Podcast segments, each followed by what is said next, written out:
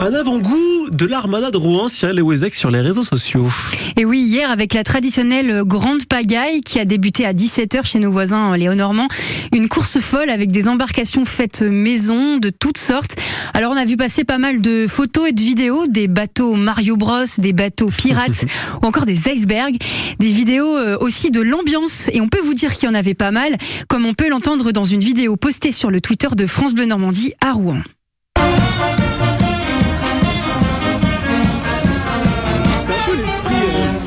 De caisse à savon en fait. Ouais, on est sur mais, l'eau. euh, Exactement. donc beaucoup d'ambiance. Et le but de la course, donc, c'était de naviguer sans couler pendant une heure. L'objectif. Alors on vous le dit direct, hein, certains sont tombés à l'eau quand d'autres ont été arrosés par les autres équipages. Ils étaient nombreux à avoir prévu les pistolets à eau.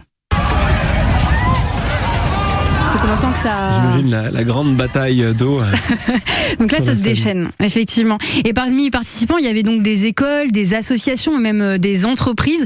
Mais il y avait aussi des prêtres. Ah ouais. pour rester dans le domaine de la religion. Et oui, des prêtres euh, du diocèse de Rouen. Plusieurs photos ont d'ailleurs été postées euh, sur Twitter euh, par plusieurs internautes et, notamment nos confrères de Tendance Ouest. Euh, donc on découvre des voilà des des des, euh, pardon, Des des prêtres prêtres, déguisés, déguisés. je vais y arriver, en navigateurs, en hommes des années 70 et bien sûr des perruques qui vont avec. Alors les plages du débarquement, sachez-le, sont parties, euh, sont parmi les plages les plus recherchées sur Internet. Et oui, elles font même partie du top 10. Étude toute fraîche d'une compagnie de voyage Likibou.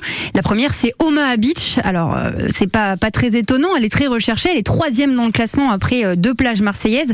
Et puis, on retrouve également, sans surprise, bien sûr, Utah Beach. Ce n'est donc pas la plage d'Étretat qui arrive parmi les premières de Normandie, même si on sait que sur les réseaux sociaux, ben, on la voit pas mal. Alors, euh, j'ai regardé sur Instagram et effectivement, des photos d'Utah et de Omaha Beach, ça ne manque pas.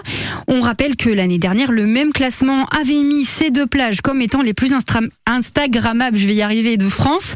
Alors, ça nous a donné envie de vous mettre quelques secondes du son de la mer d'Omaha Beach avec une petite vidéo prise par la chaîne Jumbo Jet trouvée sur YouTube. Ça détend. hein. Ah, ça déteint, ça fait du bien. hein. Dès le matin, comme ça, ça fait du bien. Mm.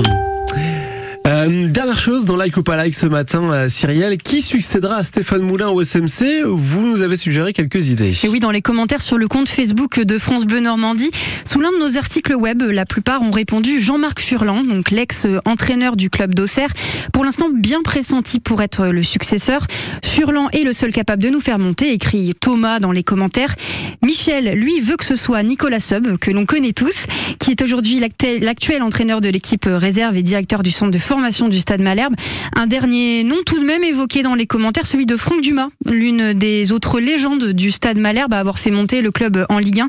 Ce serait un retour aux sources pour Ludovic. Bon, patience, patience, hein, vous le connaîtrez, vous aurez la, la réponse sur France Bleu Normandie.